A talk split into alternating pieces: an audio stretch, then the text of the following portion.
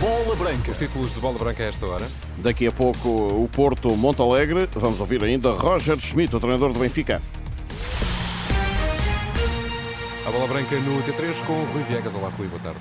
Olá, viva, boa tarde. Roger Schmidt continua a ser anti-VAR e explica porquê, mesmo depois de ter sido este instrumento auxiliar a confirmar o golo da vitória no derby diante do Sporting.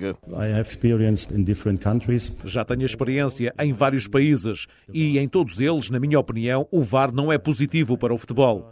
Preferiria que o árbitro tomasse a decisão certa no campo quando têm mais responsabilidade e sabem que não há VAR, os árbitros e os assistentes vão decidir algumas situações de forma diferente. Vão reassumir a responsabilidade, tal como fizeram durante 100 anos no futebol.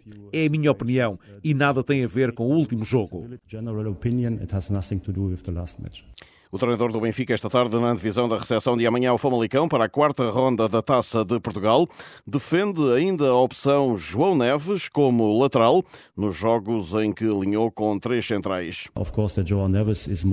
É claro que o João Neves é mais jogador do centro de meio campo do que ala ou lateral, mas enquanto treinador tenho que ser flexível e criativo. O João Neves é um jogador que pode ser colocado em qualquer lugar, porque ele vai jogar muito bem em qualquer posição do campo. Mas é claro que queremos ter os jogadores na sua melhor posição.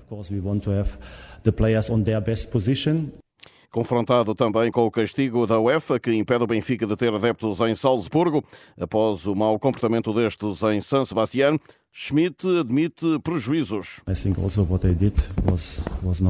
O que os adeptos fizeram não foi bom. Um estádio tem que ser um lugar muito seguro para todos. Claro que se pode apoiar nas bancadas, que se pode lutar em campo, mas tem que ser sem perigo para outras pessoas.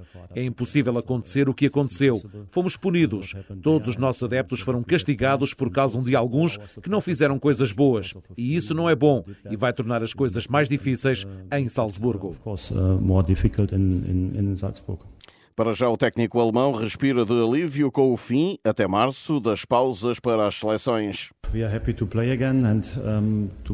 Estamos felizes por jogar novamente e, para ser sincero, estou contente por terem terminado as três pausas para as seleções. É muito exigente para todos e principalmente para os jogadores, quando jogam três semanas no clube e depois vão duas semanas para a seleção, num calendário em que isso aconteceu por três vezes. Então estou feliz agora, porque os jogadores podem estar focados no Benfica a 100% até março. Segue-se o Famalicão para a Taça de Portugal. O turco Coxo está recuperado de lesão, mas ainda não está a 100%, segundo Roger Schmidt.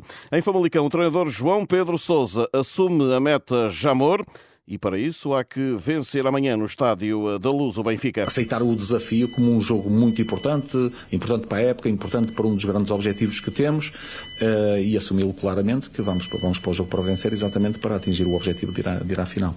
João Pedro Sousa promete uma equipa do Famalicão maleável no Estádio da Luz. Tentar perceber logo o que é também a nossa forma um bocadinho de, de, de, abordar os jogos, tentar nos primeiros minutos, primeiros momentos do jogo, como é que o Benfica se vai, se vai posicionar e a partir daí sim eh, fazermos aquilo que, que, temos, que temos planeado. Benfica Famalicão este sábado às 20h45 no Estádio da Luz, relato em rr.pt. Noite de reunião e união hoje no Estádio do Dragão. Em plena convulsão interna, a equipa do Porto volta ao relevado para receber o Montalegre do quarto escalão na Taça de Portugal. José Nuno Azevedo, comentador da Renascença, espera que os últimos episódios no universo azul e branco não entrem no relevado. O normal e o natural é que o Futebol Porto seja superior, seja melhor e que vença. Independentemente de tudo, há uma coisa que o Sérgio nos habituou: este, este conhecimento que tem dos adversários, sejam eles de que divisão for ou de patamar forem, mas uh, é de esperar um Porto dominador, um Porto que vai tentar contrariar uma equipa que só tem coisas a ganhar, que é a equipa do Montalegre, chegar ao Dragão e fazer um bom jogo. É, mas eu espero sinceramente que tudo o que é fora do relevado não se sinta dentro do relevado. Essa é a minha esperança, sendo que nós sabemos que não é fácil, não é fácil o contexto. O jogo, a dimensão do jogo pode ajudar a que isso não aconteça. Zé Nuno Azevedo que vai comentar este Porto Montalegre a partir das 20h45 de hoje, com relato do Silvio Vieira e reportagem do Eduardo Soares da Silva em rr.pt. Esta quarta eliminatória da Taça de Portugal começa às 19h30 com o Vizela Estrela da Amadora. É um embate entre equipas da Primeira Liga. Portimonense fora para a Taça e União de Berlim em casa para a Champions.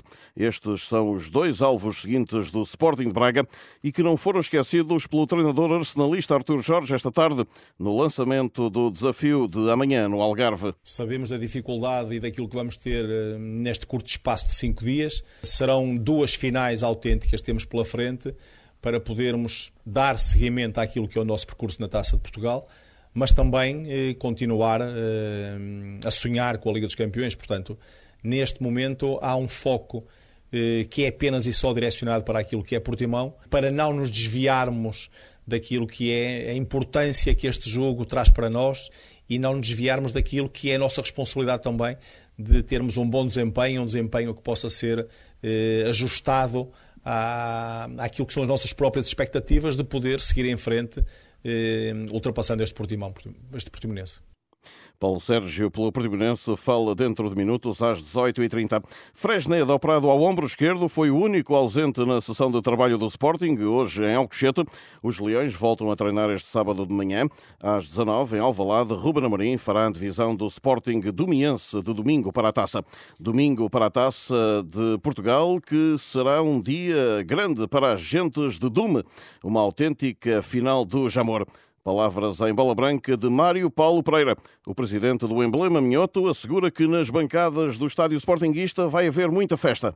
Mais de metade muito jovem, mas depois também tem umas, digamos, uns, uns, uns, atletas que já têm muita experiência. No caso do Faria, por exemplo, ano passado eliminou o Sporting, estava no Barzinho.